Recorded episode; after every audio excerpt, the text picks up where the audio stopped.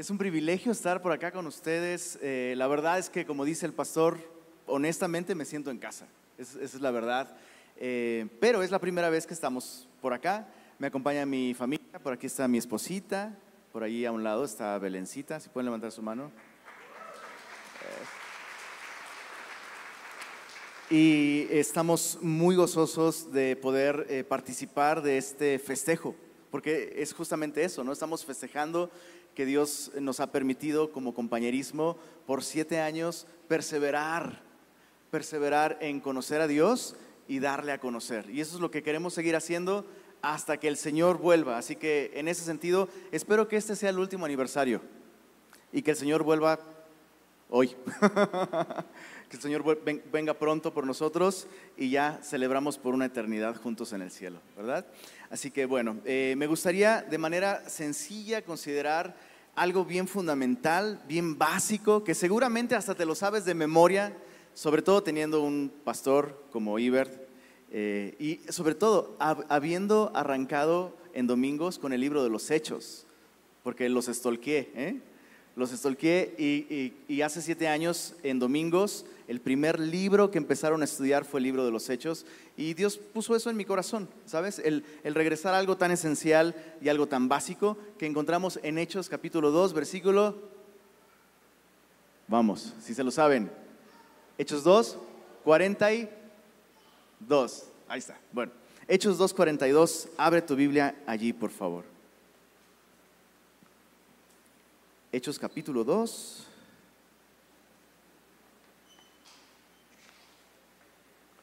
Versículo.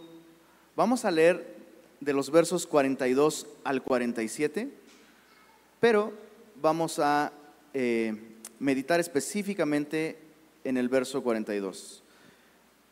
En este capítulo vemos eh, la inauguración de la iglesia, así que aquí se están cumpliendo siete años, pero somos parte de algo mucho más, mucho más grande, ¿no? Y en este capítulo 2 vemos la inauguración de la iglesia, Dios envía su Espíritu Santo, vemos el primer eh, sermón predicado y vemos tres mil personas añadiéndose a la iglesia. Eh, imagínate, en, su no digo, no sé si fue domingo, pero en su primer domingo los vemos añadiéndose tres mil personas y nos dice esto Hechos 2.42, dice, y perseveraban en la doctrina de los apóstoles, en la comunión unos con otros, en el partimiento del pan y en las oraciones. Eso es lo que vamos a meditar, pero leamos hasta el final del capítulo. Y sobrevino temor a toda persona, y muchas maravillas y señales eran hechas por los apóstoles. Todos los que habían creído estaban juntos y tenían en común todas las cosas y vendían sus propiedades y sus bienes y lo repartían a cada uno según la necesidad de cada uno. Y perseverando unánimes cada día en el templo y partiendo el pan en las casas, comían juntos con alegría y con sencillez de corazón, alabando a Dios y teniendo favor con todo el pueblo. Y mira qué hermoso el resultado final de un compañerismo así, que persevera en estas cosas y el Señor añadía cada día a la iglesia a los que habían de ser salvos. ¿Oramos? Señor, gracias por permitirnos aquí en Semilla Querétaro estar celebrando siete años de tu fidelidad, de tu gracia, de tu obra entre, eh, entre nosotros, Señor. Gracias por todo lo que has hecho, Señor. Y gracias de antemano por lo que tú harás. Creemos, Señor, que tú aún tienes planes y tú aún deseas obrar en nosotros y a través de nosotros. Así que mientras meditamos estas cosas, Señor, por favor, bendice a tu iglesia, fortalece a tu iglesia, edifica a tu iglesia, Señor. Pedimos esto en el nombre de Jesús. Amén. Entonces, Hechos 2.42, ¿no? Es, es como el ADN de semilla. Realmente es, son, vemos en, este, en ese versículo cuatro cosas que son fundamentales para no solo para la vida espiritual, sino para mantener una salud espiritual, no solo como iglesia, porque cuando hablamos de la iglesia piensas como en la masa de gente, ¿no? Pero como individuos, como miembros del cuerpo de Cristo, necesitamos perseverar en estas cuatro cosas. Pero déjame hacerte una aclaración. Estas cuatro cosas que vimos aquí, perseverar en la doctrina de los apóstoles, comunión unos con otros, partimiento del pan, oraciones, no son, no son una receta que uno simplemente sigue y ya eso me hace cristiano, ¿sabes? Estos más bien son signos vitales, son signos vitales, ¿no? Y em, no estás para saberlo, ni yo para contarlo, pero acabo de atravesar una cirugía mayor hace como poco más de un mes. Y eh, en medio de análisis y pruebas y un chorro de cosas que tuve que, atravesar, se me, hizo, se me hizo normal ya el que llegara al consultorio y me midieran los signos vitales, ¿no? Incluso antes de la operación, ¿no? Signos vitales. ¿Por qué? Porque eso te dice mucho acerca de la salud, de la condición de la persona. Y entonces yo quisiera invitarte a que viéramos estos como signos vitales, ¿no? No es, no es, no es que otra vez, meditemos en los signos vitales, que interesantemente son cuatro. Presión arterial, frecuencia cardíaca, frecuencia respiratoria y temperatura. Y vemos en Hechos 2.42 cuatro signos vitales también. Entonces, eh, meditémoslos desde esa perspectiva. Pregunta, solo como para ahondar un poquito en esto. ¿Necesitas signos vitales para estar vivo o necesitas estar vivo para tener signos vitales? división en la iglesia, ¿no?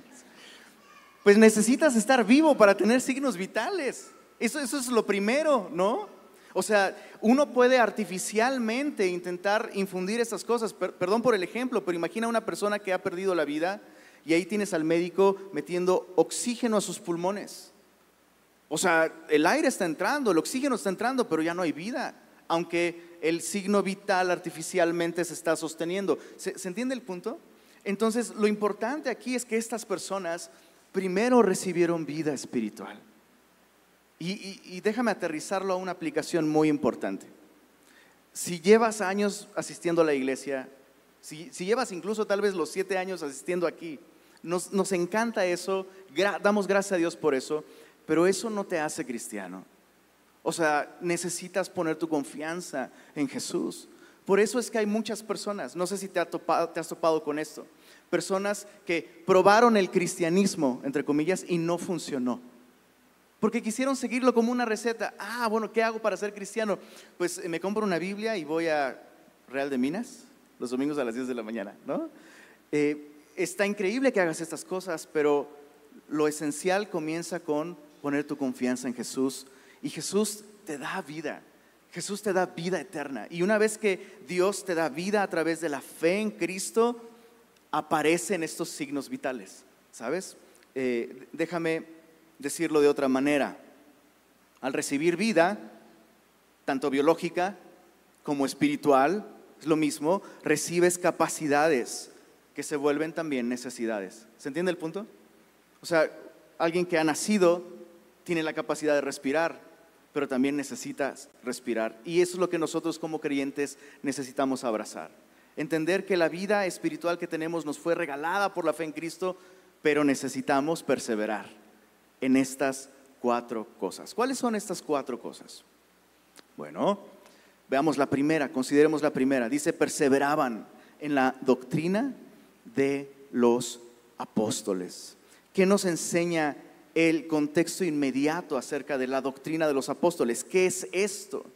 Bueno, solo quiero atraer tu atención al hecho de que en este capítulo Pedro mismo predica el primer sermón público de la iglesia y lo primero que llama mi atención es que es, es una doctrina que surge de la Biblia, brota de la Biblia. Entonces, la doctrina de los apóstoles es aquella que brota, que emana, que surge de toda la palabra de Dios.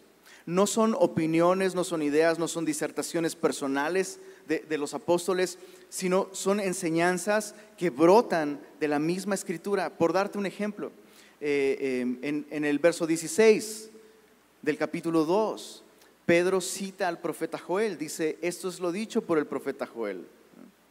Y se arranca con esta cita en el verso 25 cita a David, dice, porque David dice de él, veía al Señor siempre delante de mí. Entonces, hay varias porciones del Antiguo Testamento que Pedro cita para poder presentar el mensaje más importante que es el mensaje de Jesús. Y eso es la segunda característica de la doctrina de los apóstoles. Brota de la Biblia, número uno, y número dos, apunta hacia Jesucristo.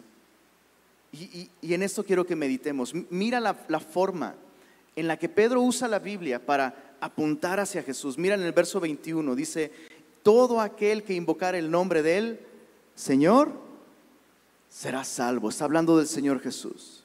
Mira el verso 22. Varones israelitas, oíd estas palabras.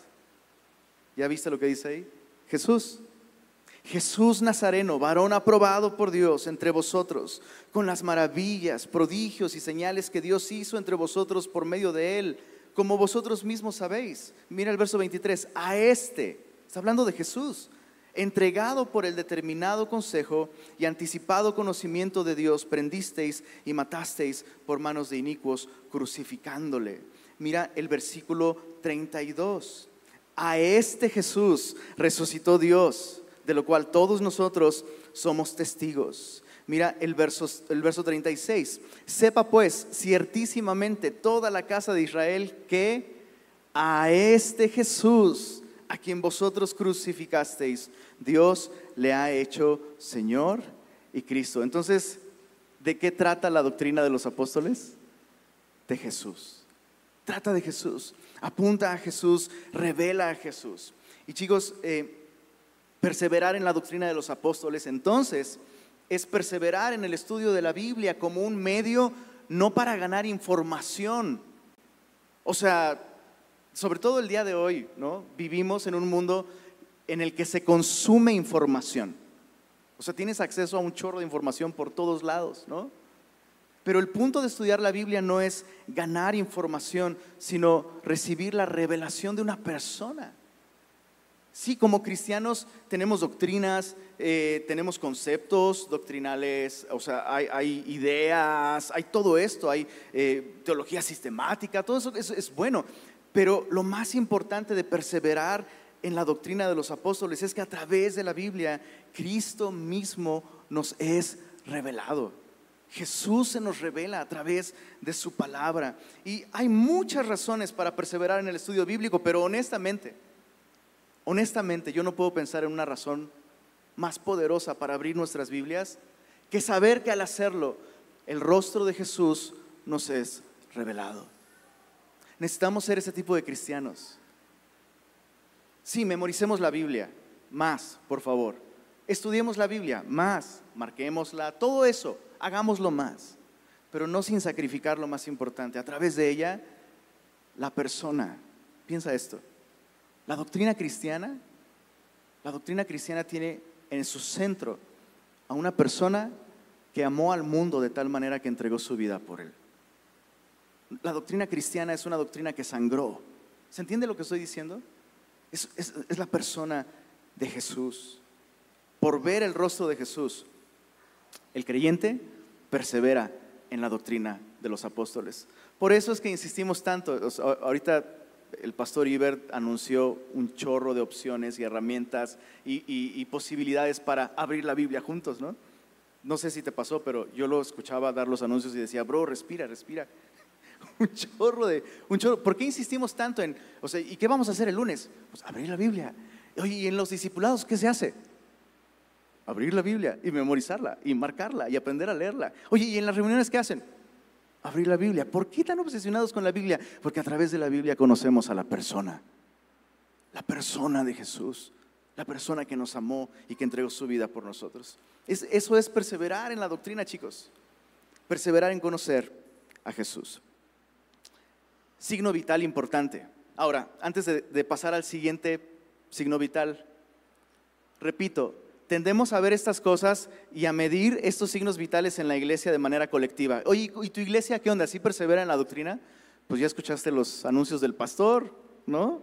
Biblia, Biblia, Biblia. Pero que el grupo, que el grupo, que la iglesia persevera en la doctrina, no significa que la persona lo está haciendo. Entonces la pregunta importante aquí es, sí, tu iglesia está muy chida, gloria a Dios. ¿Qué onda contigo? ¿Estás perseverando en la doctrina? Con esta actitud, no de ganar conocimiento, sino ganar cercanía con nuestro precioso Salvador, conocer a Jesús. ¿Cómo vas en ese sentido? ¿Estás perseverando de manera personal en esto? Bueno, ahí está. Mídete el signo vital y si te da el soponcio, pues bueno, ahorita oramos por ti. El siguiente eh, signo vital, dice Hechos 2.42, espero que nos lo memoricemos ya para salir de aquí. Y perseveraban en la doctrina de los apóstoles, signo vital número uno. Signo vital número dos, en la comunión unos con otros. Híjole, este es un tema tan importante. La comunión unos con otros. ¿A cuántos les gusta convivir con otras personas? El chal, echar el chal, la chorcha. Bueno, taquear juntos. ¿A cuántos les gusta taquear con sus cuates? ¿Sí? ¿O eso es nomás en el norte? Eso es universal, ¿no? ¿Vieron el comercial? No, no es comercial. El TikTok del chavito que quiere ser mexicano porque comemos quesadillas. Pues cómo no. O sea, eh, somos profesionales en esto, ¿no? En, convivir juntos y, en, partir el pan juntos. Pero es interesante que este concepto de comunión unos con otros, específicamente este signo vital, la comunión unos con otros, apunta no, no simplemente a un mecanismo social en el que pasamos tiempo juntos. De hecho, la palabra eh, eh, original en griego es koinonía, probablemente lo sabes, koinonía, comunión, koinonía. Y esta palabra significa tener todas las cosas en común o tener algo en común. Entonces, cuando yo estudio el concepto de perseverar en la comunión unos con otros, va mucho más allá de tener tiempos compartidos y tiene mucho más que ver con compartir una vida juntos. ¿Se entiende la diferencia? O sea, es muy distinto y está padre, hagámoslo, pasemos tiempo juntos. Pero puedes pasar tiempo con otra persona sin compartir esa vida en común. El punto de la coinonía aquí es que se comparte una vida en común, vida eterna, vida espiritual. O sea, no existe un vínculo más grande entre dos seres humanos que haber sido los dos comprados por la sangre de Cristo y tener un lugar reservado en el cielo por la eternidad. O sea, voltea a la persona que, está a tu lado y hazte la idea que vas a pasar con esa persona por la eternidad. Espero que eso sean buenas noticias. Vamos a pasar juntos la eternidad. Y entonces, ¿cómo se refleja eso el día de hoy en nuestro estilo de vida como iglesia? Repito, sí, tengamos tiempos juntos, pero es, una cuestión de, darle, darle valor a esto, darle valor a la iglesia, a, a la comunidad que Cristo compró con su sangre. Tenemos, repito, la vida de Jesús en nosotros y estamos llamados a perseverar en compartir esta vida espiritual. Quiero que observes aquí mismo en el contexto, lo acabamos de leer, pero observa, observa de nuevo cómo este rollo de comunión unos con otros tiene que ver con darle valor al compañerismo. Verso 43 dice, sobrevino temor a toda persona, muchas maravillas y señales eran hechas por los apóstoles, todos los que habían creído estaban juntos, tenían en común, o sea, todos los que habían creído estaban juntos y tenían en común todas las cosas. Y vendían sus propiedades y sus bienes y los repartían a todos según la necesidad de cada uno y perseverando unánimes, ¿cada cuánto, perdón? Cada día en el templo y además partiendo el pan en las casas, ¿qué dice ahí? Comían juntos con alegría y sencillez de corazón. No te vamos a decir que vendas sus propiedades para que la iglesia, no. Pero el punto aquí es que en este momento específico las necesidades del cuerpo de Cristo podían suplirse a través del acto generoso de alguien que dijera, para mí la iglesia es importante, para mí mi hermano es importante, y, creo que Dios me está llamando a reflejar eso a través de mi estilo de vida, de mis decisiones, de, o sea, mis finanzas, incluso eso es interesante, eh, la palabra coinonía se usa en algunos lugares del Nuevo Testamento para referirse a suplir necesidades económicas, eso es comunión también. Qué interesante, ¿no? Sea, eso es compañerismo. Cuando tú dices, sacrifico algo que, que puede ser, o sea, no sería pecado que yo guardara este dinerito para, no sé, lo que sea, pero decido sacrificarlo para suplir la necesidad de mi hermano. ¿Por qué? Porque su necesidad es mi necesidad. Porque su gozo es mi gozo. ¿no? Dice el apóstol, el apóstol eh, Pablo que debemos llorar con los que lloran, reír con los que ríen. Entonces, déjame terminar este punto de la comunión unos con otros preguntándote esto. ¿Reflejan tus prioridades que estás perseverando no solo en pasar tiempo con otros creyentes, sino en la comunión unos con otros? ¿Qué tan importante es en tu agenda, en tus oraciones, en tus planes? O sea, muchas veces es muy triste que la iglesia queda fuera de la vida de una persona simplemente porque la persona no planeó, ¿no? Es muy sencillo, digo, estás aquí, entonces planeaste estar aquí. A menos que digas, no, yo no lo planeé, pero me trajeron, bienvenido. Pero planeaste estar aquí, ¿sabes? Sea, es una cita que tenemos con el cuerpo de Cristo. Eh, ¿Cuáles pudieran ser los estorbos para perseverar? Eso me llama mucho la atención. Se necesita perseverar en esto también. Es fácil, no sucede automáticamente el perseverar en la comunión, se requiere intención de todos y es fácil descuidar. Honestamente, este es un punto en el que yo pienso que para mí sería muy fácil descuidarlo si no soy intencional en esto. Necesitamos ser intencionales y perseverar en esto también. Estorbos a la comunión, el orgullo, ¿no? Pensar que no necesito, no, yo en, yo en mi casa eh, tengo unos recursos increíbles pregúntame, te paso el link para que descargues, ¿no? Y no necesito compañerismo, yo en mi casa estudio y en mi casa reviso y en mi casa, yo ya me la sé. Eso es orgullo, ¿no? Y Pablo dice, no puede el ojo decirle al pie, no te necesito. Entonces, el punto es, la falta de compañerismo o la falta de perseverancia en el compañerismo muchas veces no es por otra cosa, sino por falta de humildad falta de celebrar y de, y de festejar el hecho de que Dios nos ha regalado una preciosa familia con la cual caminar juntos. Es un regalo para ti y es una necesidad. Si has nacido de nuevo, necesitas de otros. Necesitas de otros creyentes. Estos, pues sí, sí. Escucha esto, y esto es algo que me ha volado la cabeza últimamente. Ni Jesús, asústame, bro, ni Jesús se atrevió a caminar solo. Se rodeó de personas. Qué increíble. Entonces necesitamos perseverar en la comunión unos con otros. ¿Qué onda con tus prioridades? ¿Dónde está la iglesia dentro de tus planes, en tu escala de valores, las necesidades de otros, el dedicar tiempo a servir? Todo eso es comunión unos con otros. El siguiente es muy parecido. Siguiente signo vital. ¿Cómo van? ¿Bien? ¿O ya les está? Ah. Bueno, el tercer, el tercer signo vital, partimiento del pan. Se parece mucho a comunión unos con otros, pero es distinto, ¿no? Porque ya vimos que comunión unos con otros tiene más que ver con una vida compartida que un momento compartido. Pero el partimiento del pan sí me habla de un momento específico. Y, esto está brutal.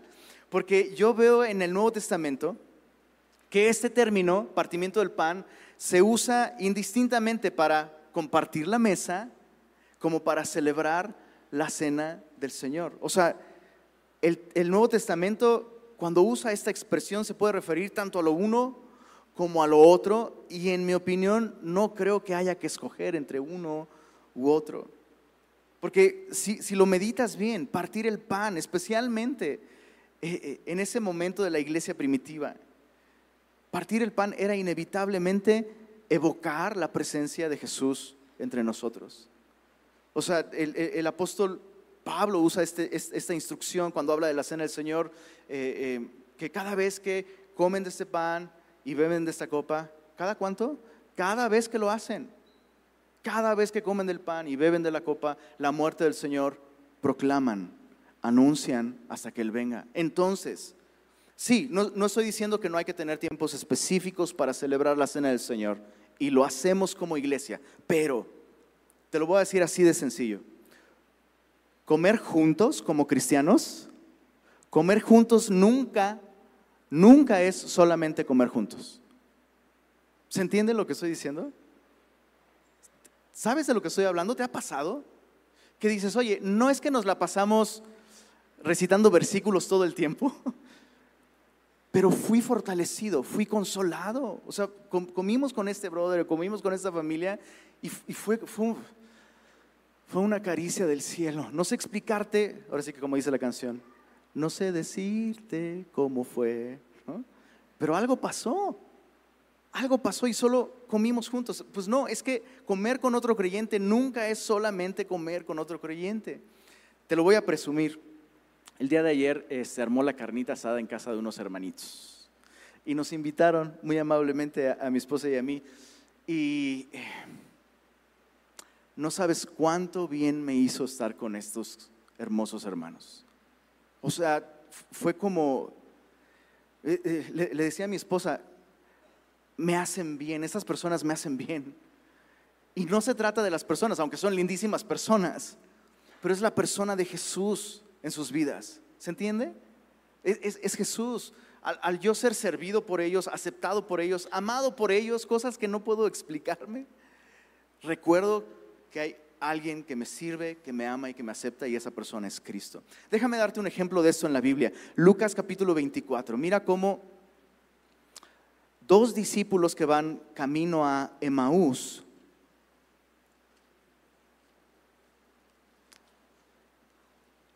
Después de eh, la crucifixión de Jesús, Jesús resucita, pero estos dos discípulos pues van todos cabizbajos, aguitados, o sea, pensaron que ya la historia de Jesús terminó clavado, clavado en una cruz y pues van pues de luto, literal. Y dice eh, Lucas capítulo 24, desde el verso 28, vamos a leer un tramito, dice, desde el verso 28, dice así, dice, eh, llegaron a la aldea donde iban y él, esto es Jesús, Jesús iba ahí con ellos, pero él, dice la Biblia, veló los ojos de ellos para que no le conocieran, ¿no? Y entonces cerró sus ojos, pero les abrió la Biblia doctrina de los apóstoles. Entonces ahí van caminando con Jesús, pero ellos no saben qué es Jesús. Entonces llegaron a la aldea donde iban y él hizo como que iba más lejos. Entonces eso de jugarle bromas a tus amigos es bíblico, Jesús lo hacía. Entonces como que no, yo voy para allá, ¿no? Verso 29. Mas ellos le obligaron a quedarse diciendo, quédate con nosotros, porque se hace tarde y el día ya ha declinado.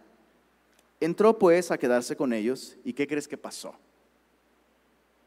Pues partieron el pan.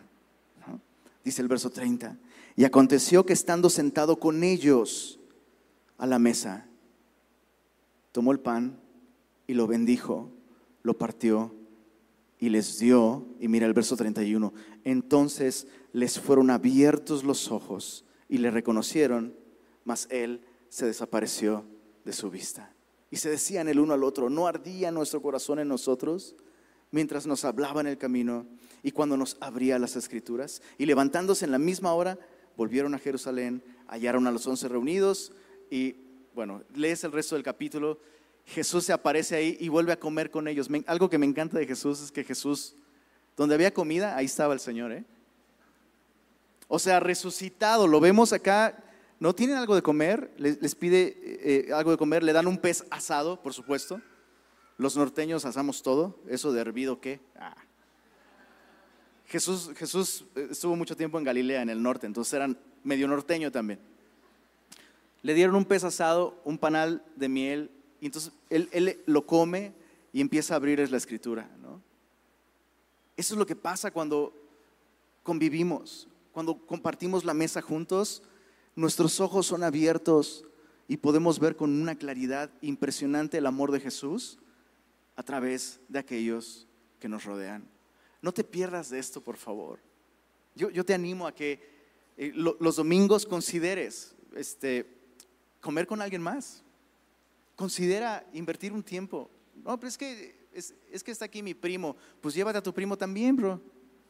También come tacos, ¿no? Pues listo. Pero, pero es, es, esta, es este compañerismo en el que reconocemos que al estar juntos, donde están dos o tres, y sobre todo si hay comida, el Señor está en medio de nosotros. De verdad, de verdad, eso es algo que te va a cambiar la vida y lo necesitas. La iglesia perseveraba en estas cosas. Y, y el último punto, entonces perseveraban en la doctrina de los apóstoles, comunión unos con otros, partimiento del pan y finalmente las oraciones. Perseveraban en las oraciones. Ahora, perseverar en la, en la oración no es algo fácil, ¿eh? ¿Cuántos dicen amén? No es fácil. Bueno, eh, eh, mi hija Sofía se inventó una palabra maravillosa, difácil. Me encanta, me encanta el concepto, difácil. No es que eso es difácil, ¿no? Entonces, ¿cómo? ¿Es difícil o es fácil? No, es difácil, ¿no? Y con la, oración es difácil, ¿no? Porque orar es algo tan sencillo que un niño lo puede hacer. O sea, para orar nomás necesitas hablar con Dios y listo, pero es difícil. ¿Por qué? Porque dice Jesús, porque la carne es es débil. Entonces necesitamos otra vez ser intencionales y perseverar en la oración. Y déjame sugerirte un punto de partida. Un punto de partida para perseverar en la oración es orar junto con otros. Es como cuando vas a correr. Correr también es difícil, ¿no? Pues nada más mueves las piernas. Solo tienes que pararte y salir y listo. Pero, híjole, pues es difícil. Pero si te buscas un compañero, la carrera se vuelve más sencilla, ¿no? Eh, hay más motivación para hacerlo. Consíguete un compañero de oración. Por eso es que insistimos comercial en los discipulados. Los discipulados son contextos hermosos en los que las personas pueden conocer sus necesidades y llevar las necesidades los unos de los otros en oración. Búscate un compañero de oración. Ora con la iglesia. Pide oración. Eso es, increíble, pero eh, si supiéramos, si creyéramos el verdadero poder que se encuentra en clamar a Dios y pedir a Dios en oración por nuestras necesidades, se acabarían esas hojitas de petición de oración que están ahí atrás. Pide oración, bro. Comparte tus necesidades con otra persona. Y déjame darte un ejemplo. Jesús mismo lo hacía. Mira, Mateo capítulo 26. Con esto, con esto ya casi terminamos, mi querido Ibert. Perdón, bro. Mateo capítulo 26.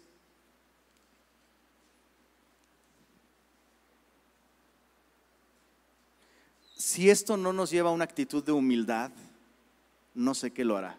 Mira el ejemplo de Jesús. Es la noche en la que Jesús fue entregado.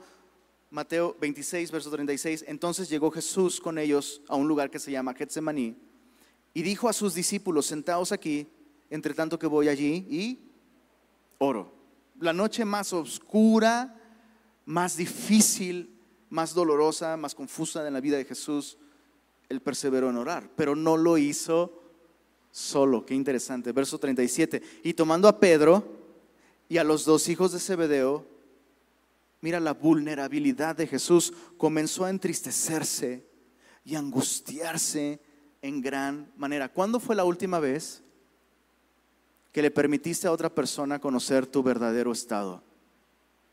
¿Cuándo fue la última vez que le permitiste a otra persona ver que estabas triste hasta la muerte o angustiado en gran manera? No, no, no, es que soy cristiano y no, gloria a Dios, amén, aleluya. No, no, yo estoy en victoria, hermano. Pero entiendo, pero Jesús mismo se hizo vulnerable y permitió y, permitió que sus discípulos vieran su tristeza y su angustia y no solo permitió que la vieran. Mira, verso 38. Entonces Jesús les dijo, se los dijo, bro. Mi alma está muy triste. Siento que me muero de tristeza. Jesús está modelando para nosotros lo que necesitamos hacer cuando atravesamos pruebas y dificultades.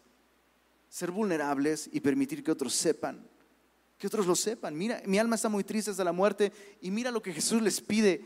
Quedaos aquí y velad conmigo. En otras palabras, oren por mí.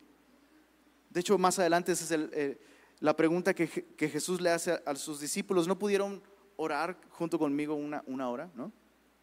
Pero, pero mira qué increíble. Me, sorprende que Jesús, siendo Jesús, fuera vulnerable y dijera, estoy tan triste que siento que me muero, estoy súper angustiado, y que les pidiera, oren por mí. ¿A quién les pidió oración, perdón? A Pedro, versículos antes, chécate, versículos antes, le dijo, me vas a negar tres veces esta noche. Y a ese le pidió que orara por él. Entonces, la oración no tiene que ver con aquel que la hace, sino con aquel que la escucha. A veces nos da miedo pedirle a otra persona que ore por nosotros porque capaz que es como el, escuché al pastor que dijo, no, yo ya no oro por los enfermos porque oré por dos enfermitos y se me murieron. Dices, no, ya no, ya no le voy a pedir oración tampoco, ¿no? Pero la oración no depende de aquel que la hace. O sea, este está bien mal, ¿para qué le pido oración? Bro, oremos juntos, oremos unos por otros. Que nada nos estorbe, que nada nos impida perseverar en orar unos por otros. Pues ahí están los signos vitales de la iglesia y quiero animarlos a esto. Perseveremos en estas cosas. Si tú puedes ubicar un, punto específico en el que no estás perseverando, pues no es casualidad que hoy Dios nos haya llevado a meditar en estas cosas. Y me gustaría terminar, ¿por qué no ponemos esto en práctica? Y oramos unos por otros. ¿Te parece? Te invito a que te pongas de pie.